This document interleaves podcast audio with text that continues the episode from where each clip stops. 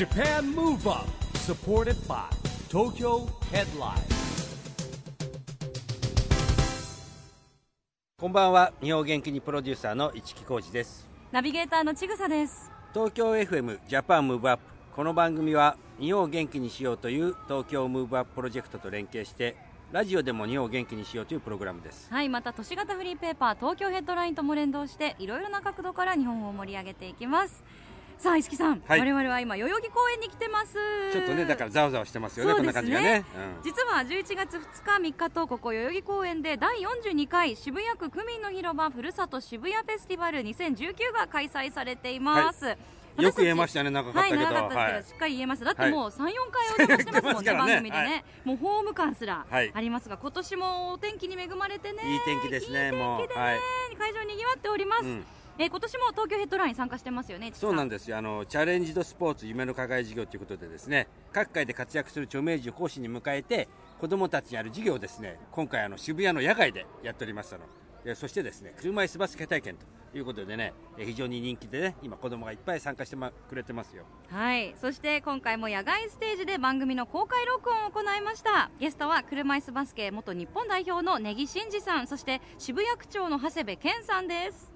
それでは番組公開録音の模様を早速お聞きください。 Japan Move Up supported by 東京ヘッドライン。この番組は東京ヘッドラインの提供でお送りします。Japan Move Up えーね、早速ですね長谷部区長には、えー区長ってふるさと渋谷フェスティバルがね、はい。どんなイベントかっていうのをちょっとそうですね。改めてお伺いしたいと思うんですが、あのーまあ、区民の祭典ということなんですけども、もう42回を数えて、はい。実は僕は子供の頃からやってるんですよ、ええ。あだから今日もなるほど。鼓笛隊で小学校の子供たちが朝集まるんですけど、それやった記憶もあります。えーすごいですね、はい、で各町会だったりいろんな区に関わる団体の皆様がこうブースを構えて、まあ、本当にこう区民の交流の場で、さらにはさあのずっと区が協定を結んでいるいろんな自治体の方も出てきていただいて、え。ー物産品を売ったりとかですね、はい。まあ、そういったことで盛り上がってます。はい。今日はあの長谷部区長ハッピーはい。おお召しですけど、ね。祭り感満載で。それなんか 面白い模様だなと思って見てたんですけど一応渋谷ってなって渋るんですよ谷ってなってるんですよね。なるほど、えーあ本当だそうなんですよ。マルキューで見つけましてね。えオリジナルじゃなくて見つけてきたんですか？そうマルキュー、えー。バンキッシュっていうねちょっと。ああ。そうなんですね、えじゃあ買おうと思えば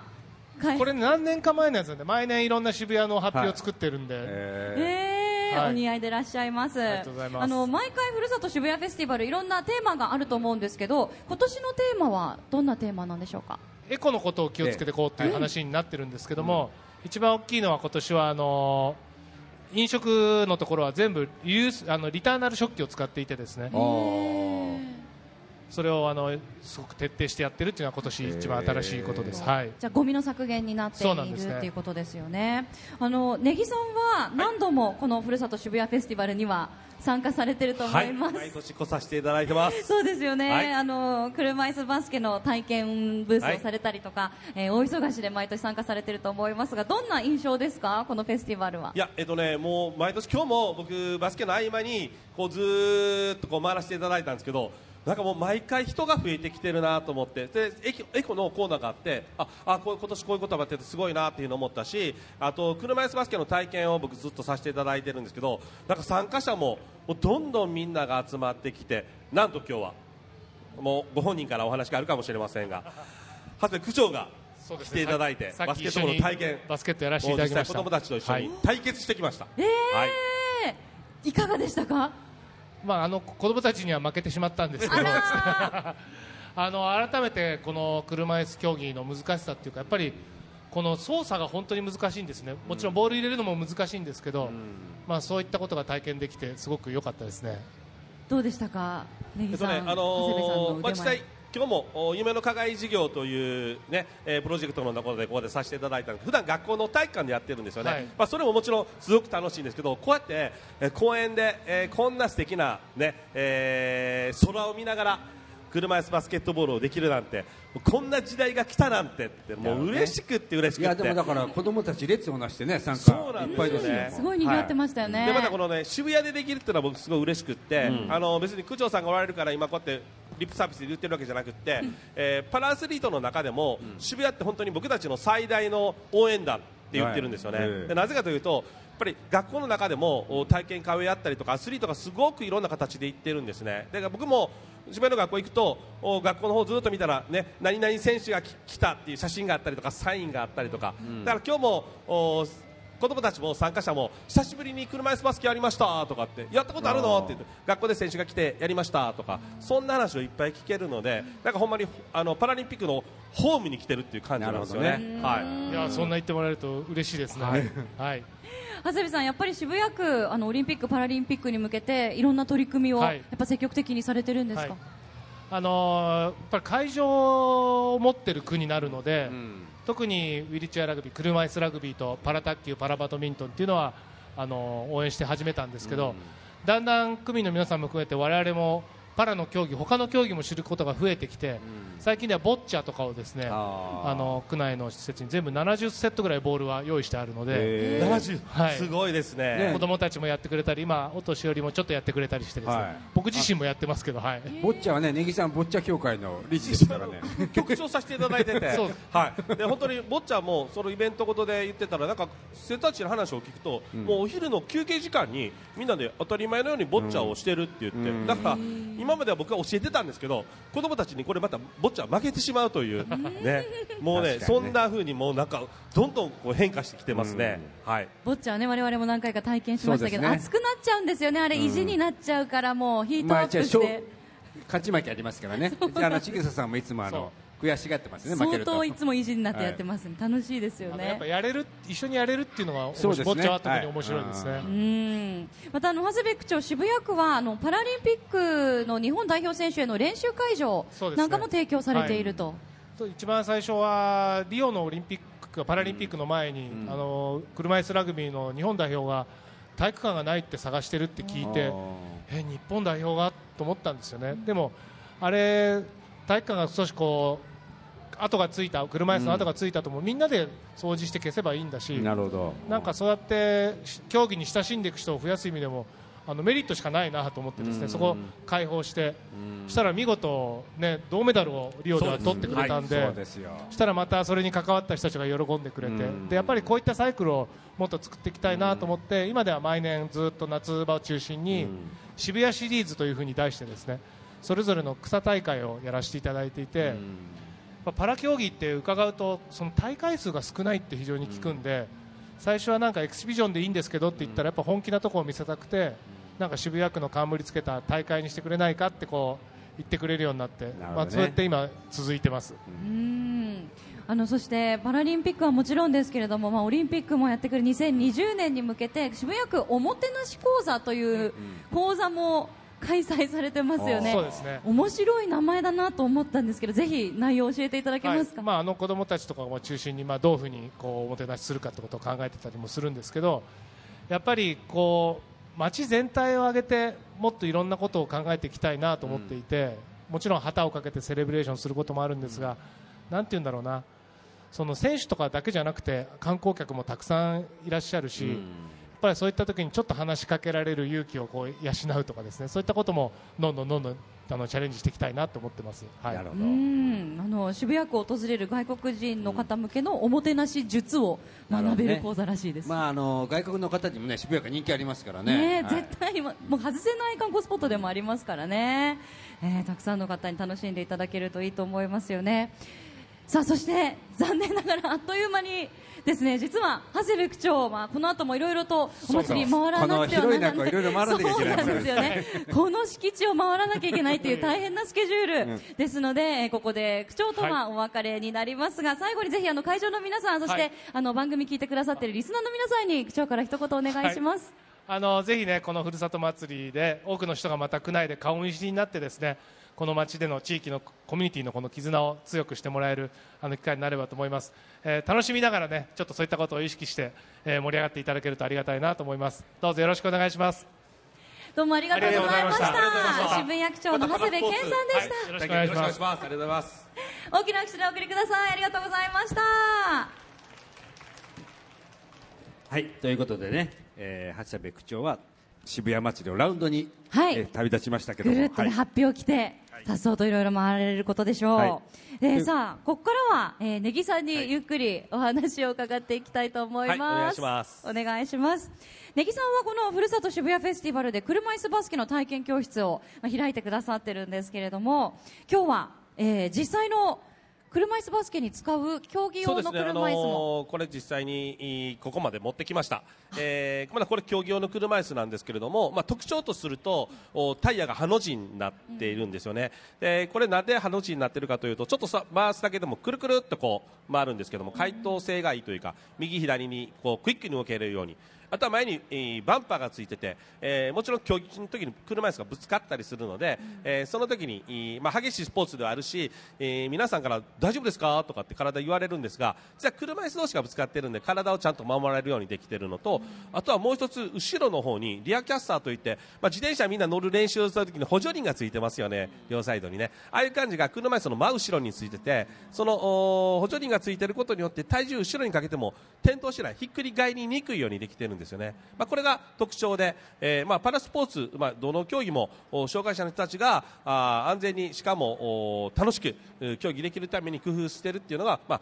車椅子バスケットボールの場合だったらこういうところになっています。はい。うんその他の基本的なルール、あの、はい。ポイントの取り方だったりっていうのは変わらない。もう基本的に全く一緒ですね、スリーポイントシュートもあるし、えーボールの大きさであったりとかリングの高さも一緒です、まあ、今日は体験コーナーで子どもたちに楽しんでもらうために、まあ、小学校のリングのサイズぐらいにしてるんですけど僕たちは一般のバスケットボールってあれって実は3メーター5センチあるんですよね。高いですよね高いですよね。ね。だから一般の人がジャンプしても多分リング届かないんですよね、はい、あのプロのバスケットボール選手が、まあ、今活躍している NBA の八村選手がダンクシュートしてるけどまずあんなとこ届かないですよね。あの高さで、えー車椅子バスケットボール選手もシュートを打ってシュート決めるという、はい。はい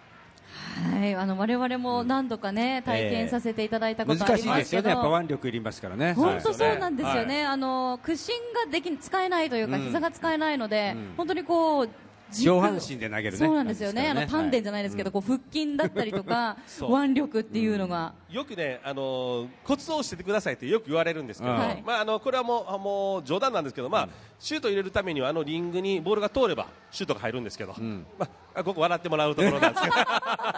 でもあの実際、これはパラ競技すべてに言えると思うんですけれども、まあ、僕たちはあー、まあ、人それぞれですけど僕の場合は両足が動かなかったりするんですけれども、腹筋、背筋は多少効くんですが、うん。まあ、逆に上司の力はみんな残ってるので、ん。自分の持っているものを最大限生かせって、ね。これは本当にパラリンピックの、はい。おなんかモットーみたいなもんなんですけど、うん。これって別にパラスポーツだけなくてみんなもね、えーもちろんみんなのこれが苦手だとかこれがちょっとないなっていうのがあるけど、うん。それをくよくよいくら言っても、うん。何か解決するわけではないけれども、うん。それ自分の持ってるなんかこう使えるところをもう使い切ろうという、うんそれがなんかこうパラの一番見てて醍醐味でもあったりするのかなと思うので、まあ、そう思ってやればシュートも入るかもしれないし、ブラインドサッカーの選手が目が見えないけれどもお周りの声だあ耳で音で聞くことによってシュートを決めたりとか、はい。あそういうことですよね。はい、うん。今日は市木さん、せっかくなんで、あのもうね、そうですよ経験終わりですけど、はい今日も一回、ちょっと座らせていただきましょう。感想ね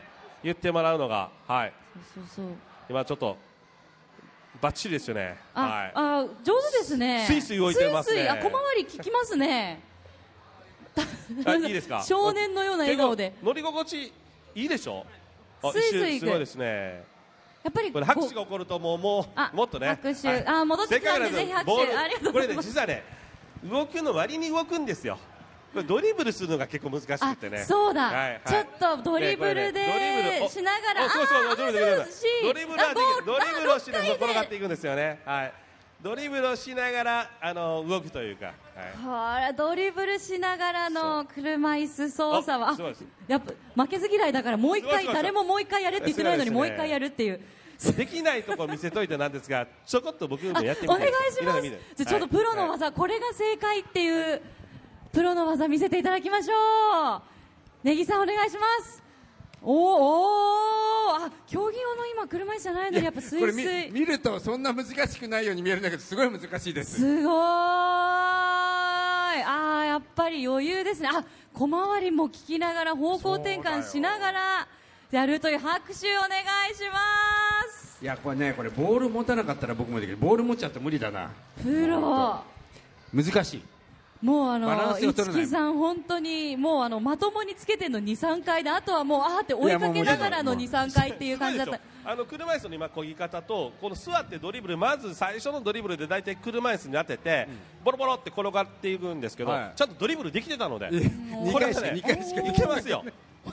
いいよ。あと何年か頑張れば。あのパラリンピックパパラリンピックに出れるかと思うんです。結構ね、このぜひさ三回つけるぐらいならあのチーム作って、はい試合出ません？あーじゃあ見込まれたうん健常者の方もはい今出れるようにルールが改正になったりとかあ、日本選手なるほどね権出れるようになったので、わ夢がありますね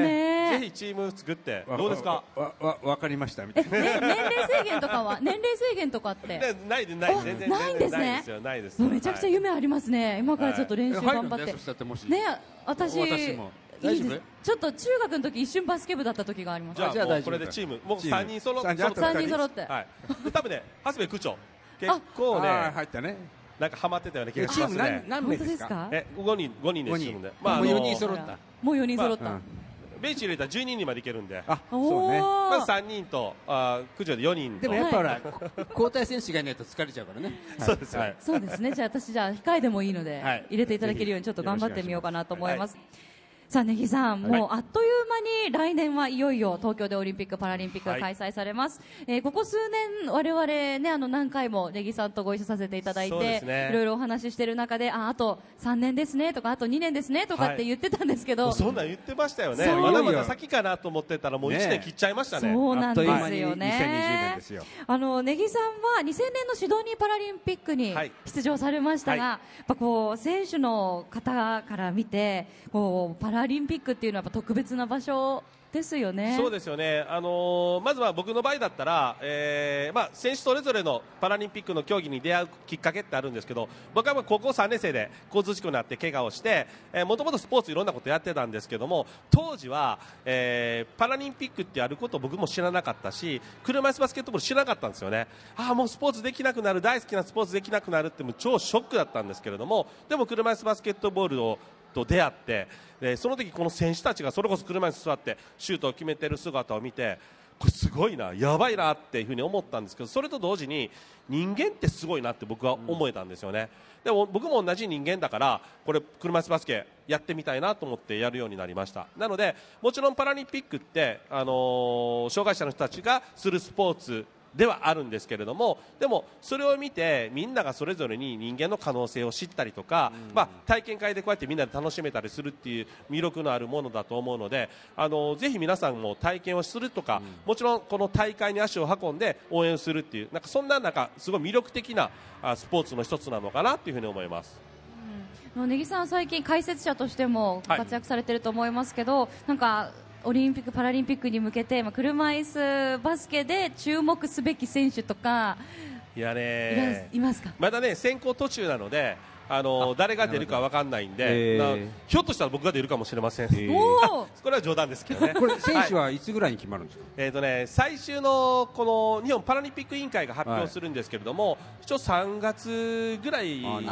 からもうちょっと、え ーもうちょっと遅くなるかもしれません、団体競技は結構ギリギリまで、えー先行するので、はい、日本代表でワンチームとしてトレーニングは練習はしてるんですけど、最後の発表は結構遅いですよね。えはいまあ、でも、あのーいろんな選手があいます、で今、若手で、えー古澤選手とかあいう選手もなんか結構ね、うん、頑張ってる選手がいたり鳥海選手がいてたりとか、あまああのーレジェンドでは、えー藤本怜央とか。まあ、本当にいろんな選手がいるので今、ね、名前言っても分かんないですよね。でもこれから彼らがいろんなところでメディアに取り上げられたりとか、皆さん会場に行くとすぐ分かってもらえると思うので、えーぜひ名前と顔が一致するように、えーで応援してくれるようになったらなというふうに思います。うんチキさん、今ね、はい。あの一般のバスケも八村塁選手のね登場なんかでますます盛り上がってるので、パラリンピックのまあパラスポーツとしての、そうですね。車椅子バスケももっともっと盛り上がっていくと。もうそう、まあ、オリンピックだけじゃなくてねパラリンピックの成功なくして成功じゃないと言われてますからね。うん。もう期待したいですね。さらなるスター選手の誕生、楽しみですよね、これからね、ありがとうございます。あのーあっという間にお別れの時間が近づいてしまいました。早いですね。毎年ね。はいということで、ぜひあの最後に一言、会場の皆さんとラジオをお聞きの皆さん、ネギさんからはい、お願いします、ー皆さん本当にこんな素敵な時間をまずいただいてありがとうございます、えー皆さんとラジオで、ね、あともうちょっとあともうちょっとって言いながら本当にもうあと残りわずかになりました、えーもちろん、えーアスリートはもう応援が力になるので皆さんぜひ応援してください。あとパラスポーツは先ほど言ったように、えーアスリートだけのもんじゃなくてみんなが見て感動し、えーなんかチャレンジする勇気とかもらえるとても素晴らしいものだと思うので、えーみんなのパラリンピックだと思って、えー残りのお時間をお過ごしながら実際大会で応援していただけたらなというふうに思います。ありがとうございます。ありがとうございまはいありがとうごした,、ざいました。ということで車椅子バスケ元日本代表の根木真嗣さんをお迎えしました。ありがとうございました。ありがとうございました Japan Move Up ここで毎月第2月曜日発行のエンタメフリーペーパー東京ヘッドラインからのお知らせです。来週11月11日月曜日に最新号が発行されます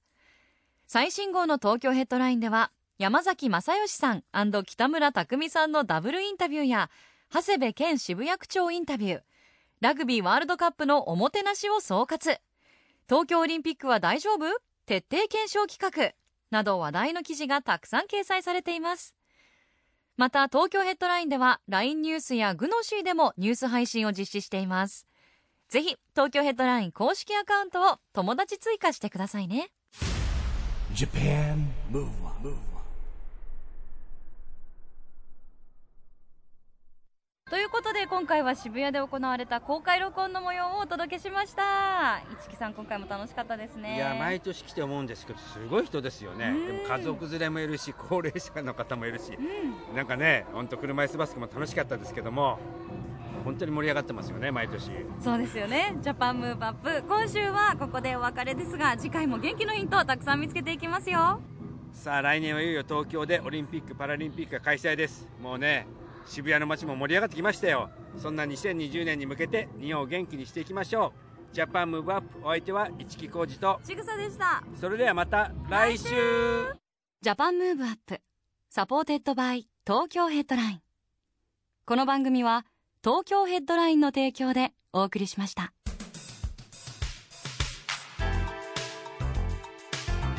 Japan Move on.